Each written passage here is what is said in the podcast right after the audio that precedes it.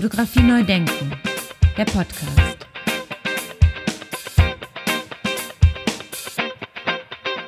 Ja, herzlich willkommen zum Podcast Fotografie neu denken mit dem zweiten Teil von der Episode mit Wolfgang Zurborn. Ja, und weil es so schön auch um das Fotobuch gegangen ist im ersten Teil und auch nochmal gehen wird im zweiten Teil hier, möchte ich natürlich nochmal darauf hinweisen, das Online-Formular, das Anmeldeformular ist nach wie vor online unter www.deutscherfotobuchpreis.de. deutscherfotobuchpreis.de ja, in dem ersten Teil hat er damit geendet, dass er auch genauso wie er sozusagen fotografiert, sich auch mit dem Medium Fotobuch äh, beschäftigt hat. Erst ganz einfach eine, ein Bild rechts, ein Bild links und so weiter. Eine ganz einfache Herangehensweise. Und dann spricht er darüber, wie er sozusagen auch da dann versucht, ähm, neue, neue Überschneidungen, neue Synergien zu finden und neue Logiken sozusagen in den Bildern wieder zu finden und auch umzusetzen im Fotobuch. Hören wir da mal weiter an dieser Stelle mit rein. Und dann war es irgendwie danach dann eben auch die nächsten Bücher, kann man so richtig sehen, wie die verschiedenen Strategien mit Bildmaterial umzugehen. Also das äh, Dressurial war natürlich die Mischung auch noch aus Hochformaten, Querformaten, also sehr stark mit diesen Brüchen irgendwie zu arbeiten, irgendwie so.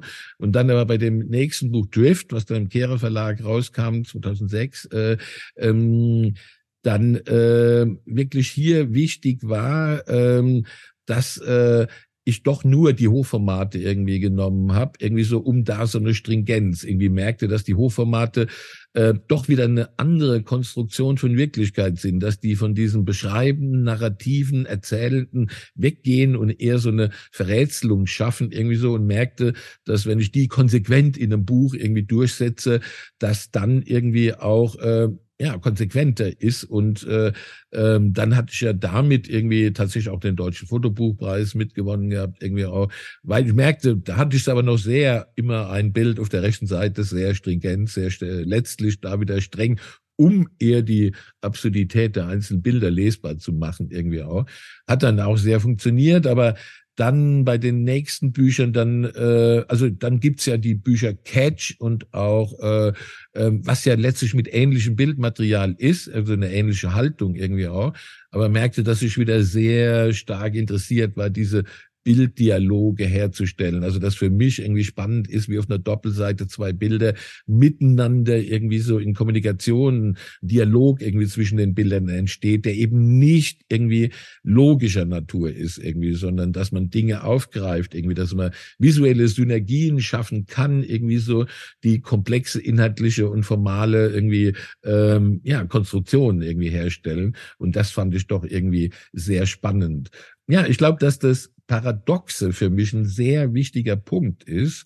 Und das hatte ich ja auch mal, als ich für mein Buch Karma Driver einen Text irgendwie suchte, bin ich auf einen deutschen Indologen von 1930 gestoßen, der Heinrich Zimmer irgendwie so, der in einem kurzen Text irgendwie so über Bilder irgendwie gesprochen hat, also gar nicht direkt über Fotografie. Und das hat mich so fasziniert, weil das war im Kern, in diesen wenigen Sätzen war für mich alles drin, was irgendwie auch äh, meine Haltung da ausmacht. Und er spricht eben davon, dass unser rationales Denken auf archaischen Bildern irgendwie basiert, äh, von denen wir nicht ganz loslassen können, ohne der Lebendigkeit abzudanken. Das finde ich so einen wunderbaren Satz irgendwie auch. Und, und er sagt dann, er spricht dann eben auch von der notwendigen Paradoxie der Bilder, die erst zum Selbstbewusstsein bringt, was unsere Existenz ausmacht, eben auch neben dem Rationalen irgendwie eben auch das Unlogische, das Emotionale. Und, und das ist wirklich ein sehr wichtiger Punkt, irgendwie so in dem Moment, wo du ein rationales System hast, wo du sagst, da ist ein Förderturm, noch ein Förderturm, noch ein Förderturm, noch ein Förderturm, dann hast du natürlich keinen emotionalen Zugang. Irgendwie das schafft natürlich einen rational-wissenschaftlichen. Und er schreibt da eben auch drin, dass die Moderne eigentlich nur noch das zulässt, irgendwie so, ähm, was irgendwie so ähm, der Beleg irgendwie eines rationalen irgendwie äh, Diskurses ist, ja, also einer rationalen irgendwie Aufarbeitung irgendwie auch.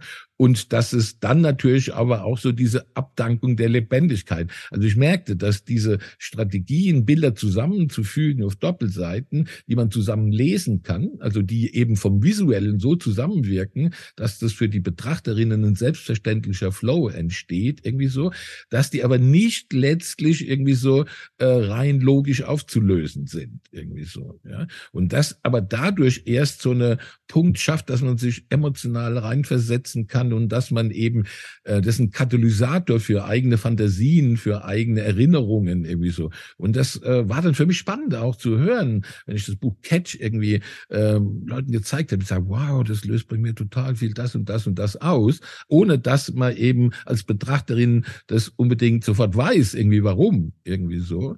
Und das ist ja das Spannende, finde ich, irgendwie an, an Fotografie und an Bildern, dass wir da ja eigentlich als zeitgenössischer Mensch relativ naiv sind, irgendwie so. Ja, wir haben in der Schule ja niemals eine Sprache der Bilder gelernt, irgendwie so. Ja, Bilder gucken wir drauf und im normalen Fall sagt man, oh ja, schön oder nicht schön, irgendwie so. Also, aber dass man jetzt merkt, irgendwie so, wie schaffen Bilder irgendwie in der Addition eine gewisse Grammatik der Bilder, das ist ja, existiert ja nicht.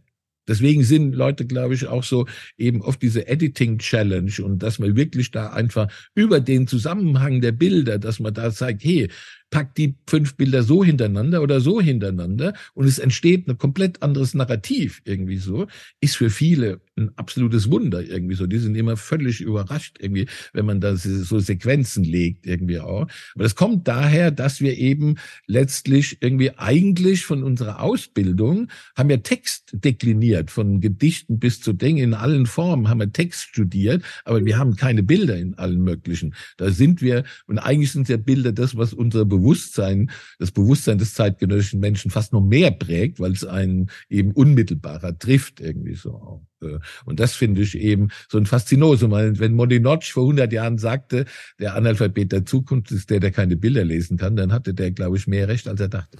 Sehr schön. Also du plädierst da ganz klar dafür, dass wir in der Schule, in der Ausbildung nicht nur textorientiert, sondern vor allem auch bildorientiert arbeiten sollten. Absolut, nee, das ist für mich irgendwie so ein ganz wesentlicher Punkt. Und weil du sagst Schulen, ich meine, ich habe ja zum Beispiel mache ich sehr viele Workshops, auch im Sommer irgendwie mit dem Fotografieforum mit Kids, mit 10, 11, 12-Jährigen irgendwie so, aber auch mit 18-Jährigen und die Erfahrungen, die man da gemacht hat irgendwie so, sind unglaublich irgendwie so. Ja, ich war auch in so einer Abiturklasse, wo wir ja auch erstmal die Bilder, die die ähm, die Schülerinnen irgendwie so losschickt und sagt, ja, guckt eure, erkundet die Welt und ich sitze dann fünf Stunden irgendwie im Hotel und tu dann aus hunderten, tausenden von Bildern dann ein paar eben aussuchen, über die man dann sprechen kann, irgendwie so. Und die Lehrerin, die zuerst mal sehr irritiert war, dass man keine festen Vorgaben gegeben hat, was die jetzt eigentlich fotografieren sollen, war dann aber mega begeistert. Die sagt dann, das hätte nie im Leben gedacht, dass die Person diese Bilder macht, irgendwie so, ja? irgendwie so. Und das äh, ähm, und dann eben aber später irgendwie dann auch äh, äh, in, einer, in, einer, in einer Runde sagte, dass sie in ihrem ganzen Leben nur nie so viel gegenseitige Wertschätzung wahrgenommen hätte und dass das in der Schule ja normalerweise nicht stattfinden würde und dass sie dafür sich in dem Kurs sehr viel gelernt hätte irgendwie auch. Und diese gegenseitige Wertschätzung, weil man den Blick des anderen irgendwie so wahrnimmt, irgendwie behandelt, bespricht irgendwie so, das ist irgendwie so eine super elementares Moment irgendwie für Schülerinnen irgendwie so, auch für Schüler und Schülerinnen, äh, also von daher merke ich irgendwie so allein mit diesen kleinen Workshops, die man da in diesem Schulbetrieb macht, irgendwie auch, was das auslöst, irgendwie so, ja. Oder in anderen Kursen, wo die Ergebnisse dann zum Tag der offenen Tür gezeigt werden und die Eltern wohl, ich war nicht dabei, aber hörte, dass die völlig ausgeflippt sind, weil sie dachten, was, das haben unsere Kinder fotografiert, Wahnsinn, irgendwie so, weil sie merkten, dass das eben, das waren nicht die normalen Bilder, die man konsumiert, irgendwie so, die Werbebilder und Broschüren, die, die guckt man ja an und man, es wird einen stören, wenn es jetzt nicht perfekt perfekt ist oder so, aber man blättert sie durch, die machen ja nichts mit einem. Und auf der anderen Seite hat man dann oft die Amateurbilder, von denen man weiß, dass sie das nicht formulieren, irgendwie so, aber die guckt man durch. Und plötzlich sind da Bilder, die formuliert sind, aber aus dem normalen Muster irgendwie so der Bilder, die man täglich konsumiert, rausfallen. Und man merkt, dass die eine unfassbare Wirkung haben, dass das die, und dass man das sieht irgendwie so. Und das glaube ich halt daran, dass wirklich die starken Bilder, dass man das sieht Also ein anderes Beispiel dafür war eben auch so ein Workshop ähm, in äh, Wiesbaden mit irgendwie so, ähm, das war so eine Musikgruppe innerhalb der Schule irgendwie so, aber vier Mädels, die so elf, zwölf waren und äh, die Jungs, die so ein bisschen älter waren, die nichts zu sagen hatten, die Mädels waren ziemlich dominant irgendwie so auch. Und eine von denen war unfassbar. Also die ist losgegangen, hat fotografiert und das war, also merkt man, wie die intuitive Kraft das war unglaublich. Da hätte ich eine Ausstellung mitmachen können in der Galerie. Ich meine, das war, ich war, war fast geschockt von der Qualität. Und wenn ich die Bilder später in Workshops gezeigt habe, die meinten die alle, komm, lass uns einen trinken gehen, wenn der, wenn der Zwölfjährige losgeht und einfach die Bilder macht. Also, was machen wir hier noch? also das hat bei anderen noch zu Depressionen geführt. Irgendwie so, nee, also das war, äh, und da war es aber das Interessante, zwischen den Jungs und Mädels war Krieg eigentlich, die haben sich gegenseitig echt angefetzt, irgendwie so, das war schon. Aber als sie die Bilder zeigte, war eine komplette auratische Ruhe irgendwie so. Die guckten drauf und sagen, wow, die ist gut. Ich meine, diese Macht der Bilder, ja, die über diese persönliche Konflikte hinaus irgendwie so, so eine Kraft hat, das hat mich echt fasziniert irgendwie so. Die hätten ja auch sagen, ja, was sollen die blöden Bilder so, so, so. Die gucken hin und waren, wow. Also zwischen Bewunderung und Neid waren die irgendwie so, wow, die ist gut, irgendwie so. Also das hatte, also glaube ich doch immer mehr irgendwie, dass gute, starke Bilder, die ausformuliert sind, aber die durchaus von normalen Bildmustern abweichen, eine unheimliche Kraft haben irgendwie auch, einen Ausdruck eines unmittelbaren Erlebens irgendwie der Wirklichkeit. Und dieses unmittelbar. Also, äh, dass die Fotografie die Kraft hat, irgendwie so, äh, durch die Wahrnehmung, unmittelbare Wahrnehmung der Umgebung, daraus Bilder zu schaffen, die sowas irgendwie herstellen können, irgendwie, sind für mich eben noch stärker als, als äh, wenn ich denke, ja, ich muss mir erstmal ein Konzept ausdenken und so, und dann mache ich die Bilder, um dieses Konzept zu bebildern.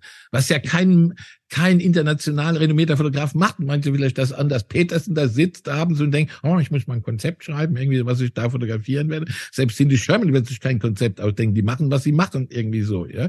Und irgendwie so und haben ein präzises Verständnis dafür, was sie machen. Aber die Idee, dass zuerst das Konzept ist, irgendwie so, und danach irgendwie so die Bilder erstellt werden, finde ich ein hochneurotisches Modell. Ja, oder die werden durch die, wenn man so will, durch die neurotischen Vorgaben kaputt gehauen. Deswegen, also die, du musst dich da eigentlich gegen erwehren. Das ist halt das Krasse irgendwie so. Das habe ich schon immer so gemerkt. Also dass dieses eigene, also diese eigene äh, mh, Formulierung irgendwie so. Deswegen, das hätte ich ja beim Studium auch kaum getraut. Irgendwie so bei so viel ideologischem, ist das die Wirklichkeit oder nicht die Wirklichkeit? Irgendwie so, hallo, ich meine, da kannst du deine eigenen vagen Ideen, vagen Gedanken irgendwie gar nicht formulieren, irgendwie so in diesem ideologischen Gewitter da draußen. Und deswegen ist für mich irgendwie auch das ganze Unterrichten natürlich sehr stark dieser Punkt, die Atmosphäre zu schaffen, irgendwie zu kreieren, wo die Menschen, die alle Beteiligten das Vertrauen haben, ihre eigene Sicht formulieren äh, zu können. Ja, also auch un, ich meine, das sage ich den, den Studentinnen irgendwie so. Das ist wirklich interessant, dass das bei den Studenten der Hochschule Hochschule oft schwieriger ist, weil die, bevor die da was auf den Tisch legen oder aufs Miroboard legen, irgendwie so, ist halt diese Art von Perfektionismus dann auch oft, dass die sich nicht trauen, das zu zeigen. Und ich habe gesagt, das Erste, was man lernen muss, irgendwie so auch, auch Fehler zu akzeptieren. Also ich meine, wenn die Angst irgendwie davor, was Falsches zu machen, ist der größte Kreativitätshemmer überhaupt irgendwie so, ja, irgendwie so. Und da habe ich es aber eben auch schon erlebt, dass eine Studentin im ersten Semester dann nichts zeigte und ich dann sagte, ja, was ist das Problem? ist aber, ja, ich habe eine Blockade. Und dann habe ich gesagt, Blockaden sind super. also nicht irgendwie das als Problem irgendwie so. Ich sage, was ist eine Blockade? Blockade heißt ja, da ist Energie. Ich meine, wenn Energie da wäre, ist ja keine Blockade da. Das heißt, äh, da ist eine Energie, die nicht ihren Weg findet irgendwie so. Ja? Und dadurch entstehen Blockaden irgendwie so. Und der Weg äh, ist dann nicht da, weil man eben denkt, dass man den Erwartungshaltungen nicht entspricht irgendwie so. Aber das sind keine Erwartungshaltungen, sag ich. Da ist zuerst mal da, produziere irgendwie so.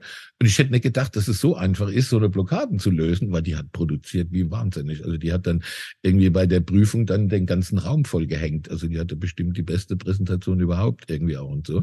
Allein, weil du irgendwie so im Kopf irgendwie diesen Schalter um, umlegst, irgendwie so, ja. Und dann merkt man, dass es halt doch unheimlich viel diese Blockaden sind, die dann eben auch so eine Lust irgendwie auch am Bilder schaffen irgendwie auch äh, blockiert irgendwie so ja und äh, deswegen ist habe unheimlich oft dass die dass die Studenten sagen ja jetzt macht's wieder Spaß und so also dass man eben Spaß ist ja nichts Negatives das muss man manchmal den Deutschen ja sagen Spaß ist hey. was Positives irgendwie so und Spaß ist nicht das Gegenteil von Ernsthaftigkeit irgendwie so ja ich meine weil über diesen Spaß irgendwie so bedeutet ja dass man verlinkt ist mit der Welt ja also dass man eben das was man macht spürt dass das äh, dass man mit der Welt irgendwie im Einklang ist und deswegen diese Kraft spürt, irgendwie daraus eine Lust entwickelt, irgendwie so. Und, äh, und, äh, und das irgendwie negativ zu besetzen, ist natürlich der Anfang vom Ende irgendwie so einer wirklich offenen, freien, persönlichen Bildsprache irgendwie so auch. Also wenn ich eben denke, oh nee, das darf ich nicht in mir zulassen und ich muss jetzt eher ein Konzept und äh, muss dann irgendwie ein Konzept mir vorgeben, das ich dann erfülle irgendwie so, finde ich für mich wirklich ein katastrophale Idee irgendwie so, also die aber doch irgendwie oft sehr bestimmend ist irgendwie so, müssen wir einfach sagen. Das existiert schon noch viel irgendwie auch. Also eben unter diesem akademischen Anspruch, ja, irgendwie so. Also dass es dann eben auch heißt, dann weiß ich schon, wie die Hochschule in Essen dann auch mal damit geworben hat, vor der Fotografie kommt das Denken irgendwie so. Und ich würde eben da, das würde ich dem halt vehement widersprechen irgendwie so, ja. Also das ist ein Wechselspiel irgendwie so, ja. Also wie gesagt, für mich ist nicht zuerst erstmal das Denken, das ist die Grundlage und dann mit den Bildern durch das nur noch unterstützen, bebildern, illustrieren, sondern irgendwie so das intuitive Moment, irgendwie das Bilder, eine hochkomplexe, persönliche, emotionale, äh, ja, also das sind irgendwie eine Aufarbeitung dessen, wie ich die Welt irgendwie wahrnehme, irgendwie so auch. Und dann gilt es irgendwie darum, das eben so in die Sprache zu bringen, dass es für andere irgendwie natürlich in gewisser Form verständlich wird. Und deswegen, dann kommen die strategischen Momente. Mache ich ein Buch draus, mache ich eine Ausstellung draus, wie füge ich das zusammen? Das sind natürlich dann auch irgendwie natürlich konstruktive Prozesse. Das ist nicht die reine Intuition irgendwie so. Also es geht für mich um dieses Wechselspiel irgendwie so. Aber ja, und dann also letztes Zitat daneben auch nochmal. Also als ich das für das Buch Playtime eben auch äh, auch Texte, Zitate von Jacques Tati irgendwie auch, äh, da hat ja Taschen einen großen Buch rausgebracht, nicht Buch, sondern Kassette mit vielen Büchern, wo viele Zitate drin sind nicht viele, wirklich so Synergien, also ziemlich viele irgendwie Ähnlichkeiten in der Vorstellungen auch gefunden hatte. Und er dann eben auch sagt irgendwie so, dass sein einziges Verdienst, also wenn wir später mal über ihn was sagen, äh, gerne hören wir, dass sein einziges Verdienst war, sehen gelernt irgendwie zu haben, irgendwie so, dass es nicht darum geht, wissenschaftlich etwas geschaffen zu haben. Und dass er das Sehen lernen als was sehr eigenes empfindet irgendwie so, weil die meisten modernen Menschen, also in der Moderne eigentlich die Menschen nur noch das sehen, wozu sie konditioniert sind. Ja, also dass sie nur noch das sehen, irgendwie so, was eben ein gewisses Konzept erfüllt, was irgendwie die Strategie, was die eigene Ideologie rechtfertigt, etc. irgendwie so. Aber dieses unmittelbare Sehen, dass man etwas sieht, was einfach mit einem zu tun hat, irgendwie so. Also dass man da etwas sieht, aus dem Moment raus irgendwie so. Und das ist für mich, glaube ich, das Grundelement irgendwie dessen, was mich an Fotografie fasziniert, irgendwie, dass ich mit der Fotografie rausgehe und das Gefühl habe, ich bin gegenwärtig, ich bin anwesend, ich spüre irgendwie, ich sehe etwas, sehe, also ich sehe etwas und dadurch ist der Beleg, ich existiere irgendwie so. Das ist schon für mich ein ganz elementares äh, Moment irgendwie, äh, was ich in der Fotografie sehe. Ja, wie kommen wir denn dahin? Also wie ändern wir das? Also so eine Sichtweise zum Beispiel. Ja, ich muss sagen, dass ich in den Workshops aber dann doch eben auch mit den Kids irgendwie so äh, doch sehr ähm, optimistisch dann bin, dann doch irgendwie sowas etwas schaffen zu können. Also wir müssen halt wirklich dahin kommen irgendwie so, dass die Menschen ähm, ein positives Verhältnis irgendwie so zu ihrem eigenen ähm, ähm, ja, zu ihrem eigenen Körper, zu ihrer eigenen Wahrnehmung bekommen. Ich muss sagen, was mich optimistisch hält, weil das Tanzen ist ja für mich irgendwie auch ein ganz wesentliches irgendwie Element. Dafür kennt man mich ja manchmal mehr irgendwie als für meine Fotografie irgendwie auch und so. Und beim Tanzen hatte ich das ja immer erlebt, irgendwie so, dass ich irgendwie auch in der fremdesten Umgebung, du kannst irgendwie dann eine ganz eigene Art von Tanzen kreieren Und eigentlich gehen immer alle mit irgendwie so. Und ich meine, vieles kann wirklich, kann eisige Stimmung im Raum sein und irgendwann löst sich das irgendwie so. Also irgendwann will doch jeder bei sich sein und hat plötzlich Lust, irgendwie so plötzlich komplett absurde Dinge zu tun. Ich muss sagen, meine optimistische Haltung entwickelt sich doch ziemlich stark daraus, weil ich einfach weiß, das hat immer funktioniert irgendwie so. Das kann in der fremdesten Umgebung sein irgendwie so. Es funktioniert irgendwie so auch. Und ähm, deswegen glaube ich irgendwie daran. Also ich glaube irgendwie daran, aber dass die Menschen im Kern das andere wünschen und du merkst, dass es auch in den Workshops, ja, wenn du in der in der, in der Hochschule bist. Also zum Beispiel in Braunschweig eben bei den Architektinnen irgendwie so, ja, wo am Anfang auch war, hm, das ist jetzt aber ein sehr offener Stil irgendwie so, wie du machst, irgendwie so. Und dann kamen aber auch die Profs und alle sagten, wieso ist das so gut? Die meinten, alles ist gut. Es gibt keine einzige, äh, keine einzige schlechte Arbeit und es gibt unheimlich viele brillante Arbeit. Die fragten auch die Studentinnen, wieso ist das so irgendwie so? Und dann meinten die, ja, weil es so einen Spaß macht. Warum ist das nicht immer so und so ein Ding? Äh, ich muss sagen, in anderen Hochschulen Hochschulen wäre das schon das Ende deines Lehrauftrags. ich muss sagen, dass es aber da irgendwie doch einfach sehr positive Unterstützung hat. Dann sagten die, weil beim, wenn, wenn bei mir sich 100 angemeldet hat, hatten sich in dem Jahr nur drei, glaube ich, für das Hauptseminar angemeldet. Also in anderen Hochschulen wäre das wirklich dann Ende. Und dann sagten die aber auch, dann haben wir ja Zeit, dann können wir auch in deinen Kurs kommen, irgendwie so. Also ich muss sagen, die sind da sehr entspannt irgendwie so und feiern das dann auch und so. Aber ähm, also von daher bin ich da eigentlich optimistisch. Ich habe irgendwie in den ganzen Kursen Ganzen niemals irgendwie so diesen Moment, irgendwie, dass ich denke, oh Gott, ich treffe da auf eine eisige Mauer. Also überhaupt gar nicht. Also die, äh, ja, also die, äh, eigentlich kann man die Leute immer Menschen abholen, ob die elf sind oder ob die irgendwie äh, 80 sind. Also ich muss sagen, dass ich da überhaupt gar kein Vermittlungsproblem habe irgendwie so. Also äh, also das stimmt mich natürlich dann optimistisch irgendwie so. Ähm, und und ich muss sagen, dass ich immer mehr gelernt habe, dass ich eben diesen Moment, in diesem Moment, wenn das in dem Moment, in der Situation, in einem Kurs funktioniert, dann ist es für mich wichtig. Ich muss nicht die ganze Welt irgendwie drumherum irgendwie ändern, irgendwie so. Also ich merke, dieser Moment ist wichtig, dass es da in dem Moment stattfindet, irgendwie so. Ja?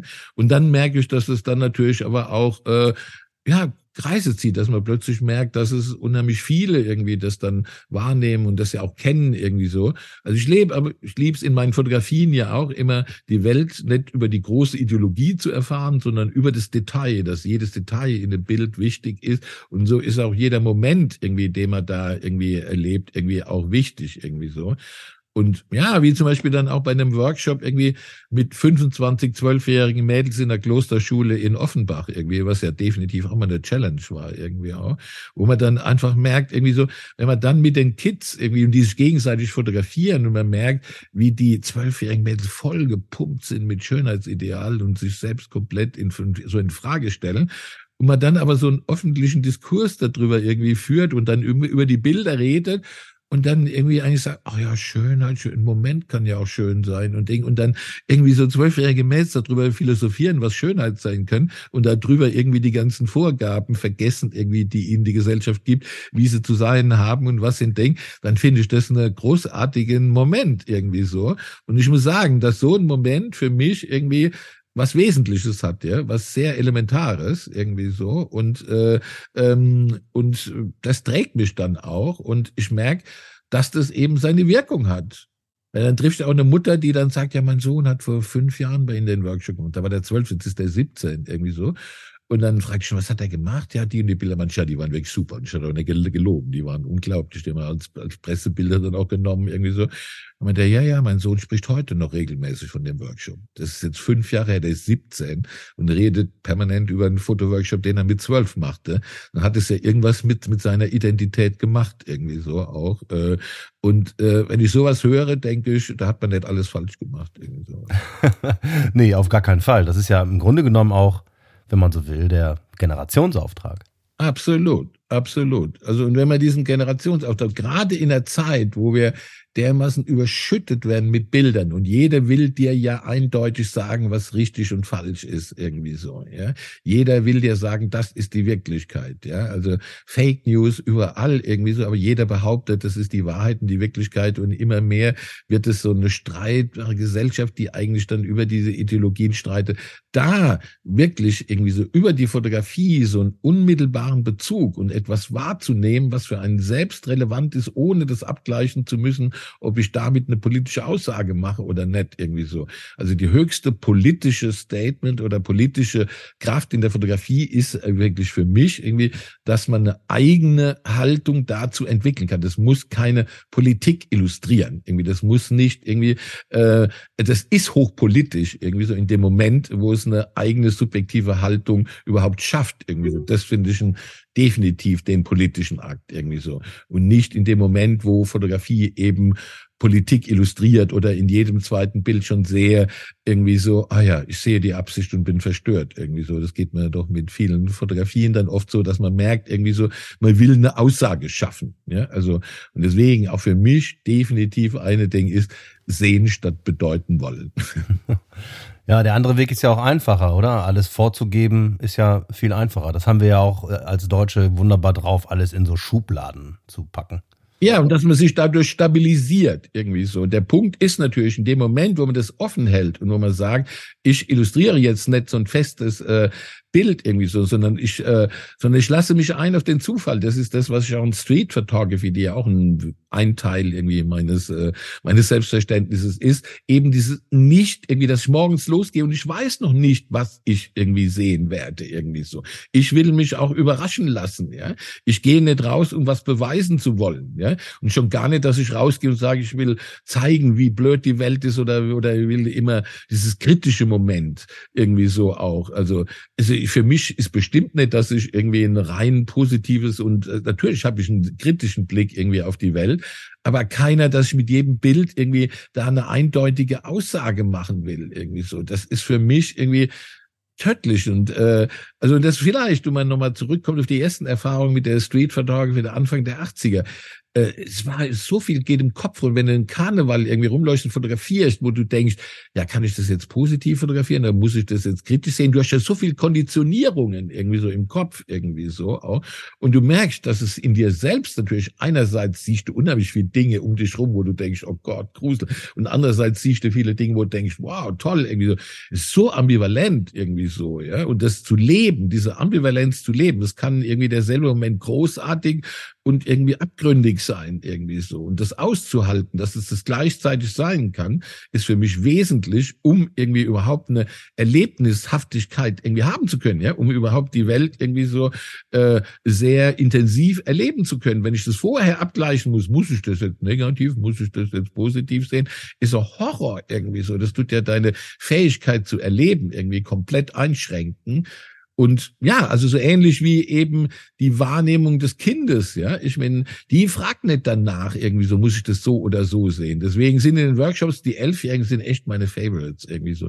Die gehen los, die nehmen die Kamera in die Hand und dann merkt man irgendwie, das ist fast, denke ich mal, Fotografie macht glücklich. Die, die nehmen die und sind komplett euphorisiert irgendwie so. Natürlich, weil ich ihnen nicht sage, was sie machen sollen. Wenn ich denen sagen würde, ja, mach mal das Thema so und so, dann wären die natürlich komplett frustriert und dann wären sofort irgendwie, wäre alles weg.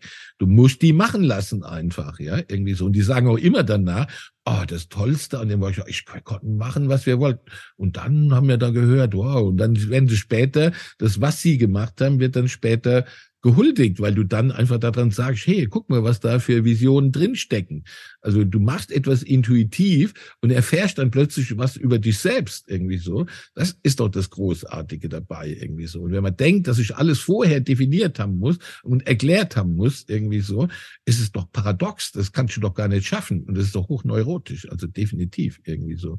Du schreibst ja nicht erstmal ein Konzept, bevor du dich verliebst irgendwie so. Also ich meine, das, es geht doch einfach so nicht. Also ich meine, das ist also für mich ist so völlig klar, dass das nicht funktioniert. Und ich kann mich verstehen nie, wie sich das weitertragen kann, weitertragen kann, irgendwie so, dass man nicht dahin durchstößt, irgendwie so einen offenen Blick auf dieses Intuitive, also dieses, diese, dieses Prozedere, zuerst mal das Intuitive zuzulassen, irgendwie so, weil in dem eine super Kraft steckt. Und wo ich ja auch weiß, wo ich mit 10, 11, 12 rumgelaufen fotografieren, da hatte ich doch vorher kein Konzept. Ich wusste aber, dass ich rumlaufe wie besessen und einfach nach Bildern suche.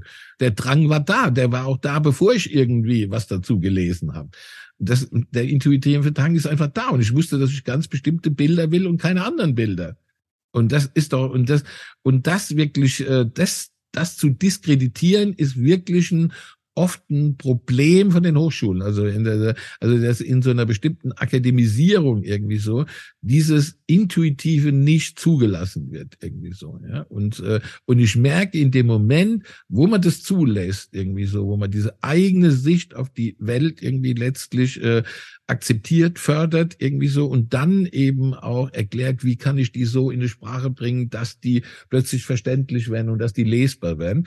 Und ich muss sagen, das äh, ist ein super fruchtbarer Moment, der ja, und die Leute sind dann, man merkt so richtig, wie, wie die Leute aufwachen, so, wie ein Lachen in die Gesichter kommt, irgendwie so, weil man einfach ein, ein positiveres Gefühl zu sich bekommt. Also nicht, indem man jetzt die ganze Zeit sagt, ach, ist alles toll, was du machst, alles toll, was du machst. Also ich glaube, in, zum Beispiel in den Workshops, wenn dann von 100 Bildern dann zum Schluss drei, vier auf dem Tisch übrig bleiben, würde ich sagen, die haben eine, die, die, die, die sind, die sind, die sind toll, dann ist es manchmal schon viel. Also ist nicht so, dass man sagt, es ist überhaupt nicht meine Haltung zu sagen, ja, ist alles schön, weitermachen und so weiter. Das ist das Gruseligste, also das ist das Schlimmste irgendwie. Weil das irgendwie bedeutet ja, dass man sich gar nicht reingibt und dass man auch kein Risiko eingeht, mal zu kritisieren irgendwie und so. Aber man muss halt zeigen immer, was ist toll, was ist eine Möglichkeit, was ist auch vielleicht ein latentes Konzept, was man noch gar nicht so offensichtlich versteht, irgendwie so, da die äh, Betrachterin hinzuführen, also da die Teilnehmerin hinzuführen, ja, dass man letztlich die latenten Konzepte äh, offenlegt, irgendwie, die jemand intuitiv gemacht hat, ohne das zu wissen, irgendwie so. Und das sind oft die stärksten Arbeiten, irgendwie so, die, und das macht Spaß. Das ist wie Detektivarbeit.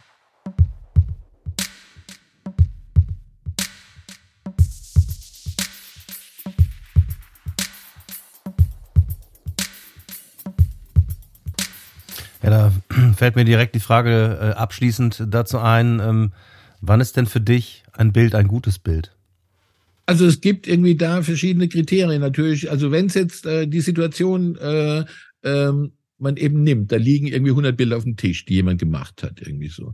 Dann gibt's wirklich Bilder dabei. Also ich suche dann schon nach dem, was so eine eigenen Moment hat, wo ich denke, das hätte jetzt kein anderer gemacht, irgendwie so. Ja, und das sind unheimlich oft die Bilder, wo die Fotografen, die Fotografen selbst sagen, nee, bei dem Bild habe ich mir gar nichts gedacht, irgendwie so. Ja, aber die liegen ja auf dem Tisch, ja, die sind ausgearbeitet, die sind geprintet, irgendwie so. Die wissen nicht warum, irgendwie so.